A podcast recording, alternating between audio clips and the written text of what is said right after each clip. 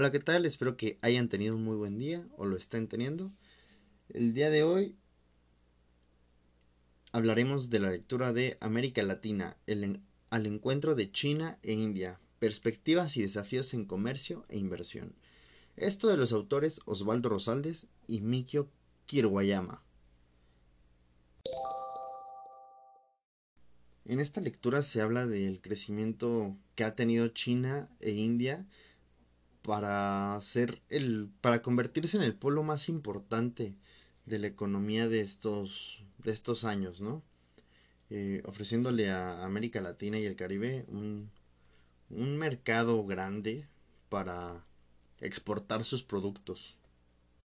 Asia es la región más, más dinámica en la economía mundial en cuestiones de crecimiento y comercio internacional y en inversión extranjera también. Porque, bueno, esto gracias a toda su innovación tecnológica y a toda esta fuente de recursos financieros que hacen que tengan un equilibrio internacional.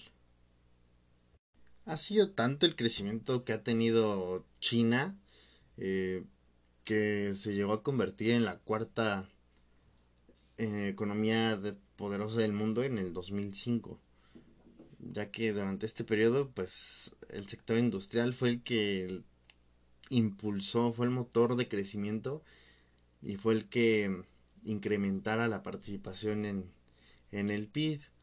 Y bueno, también la agricultura eh, pues fue retrocediendo. Estos dos países y Asia en general ha crecido tan mucho en, en cuanto a tecnología, este petróleo. Incluso se habla de que probablemente podrían formar un nuevo bloque comercial, ya que están han formado muchos bloques de, de comercio. Y también porque se ha expandido su, su mercado a tal grado que, bueno, eh, desgraciadamente eh, aquí en México vemos que incluso ya hay hasta artesanías que eran bueno, ya no son artesanías, claramente, porque ahora son producidas por eh, maquinarias y manufactura china. Pero lo que antes eran artesanías, ahora lo producen en China a masas increíbles y llegas a encontrártelos ya en los mercados locales eh, como si fueran artesanías, pero pues en realidad puedes ver el, el Made in China impreso al reverso de estos de estos productos supuestamente artesanales, ¿no? Desgraciadamente. Y así pasa con todo.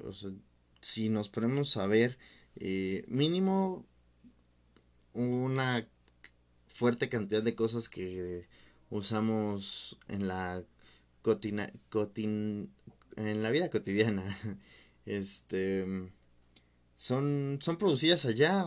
Simplemente hagamos un ejercicio. Vayan a a su casa y agarren cualquier cosa que se les ocurra de la cocina, de su escritorio, de la mesa, incluso los platos, lo que se les ocurra y van a ver que se ha fabricado en China.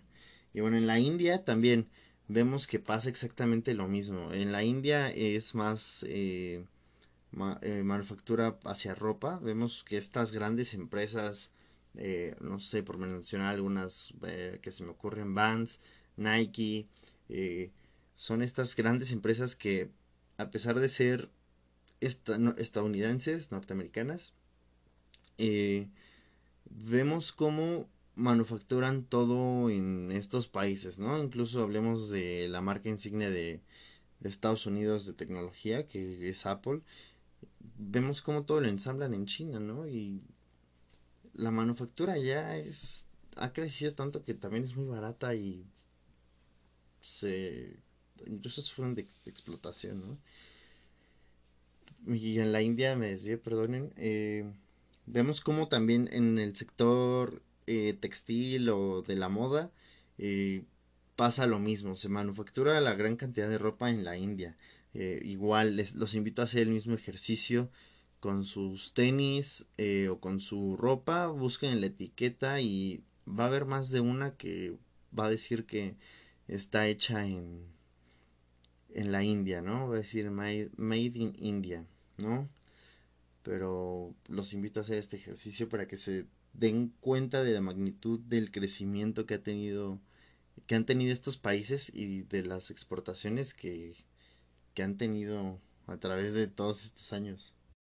Y gracias a todo esto es que, bueno, ahora estos países asiáticos se han posicionado en la economía mundial y han tenido gran relevancia. Hoy en día son unos de los países más importantes y como lo menciona la lectura y el autor, eh, podrían construir o crear eh, un nuevo bloque económico, haciendo competencia a, países fuertes como Estados Unidos o Nueva Zelanda, por mencionar algunos, ¿no? Y bueno, eh,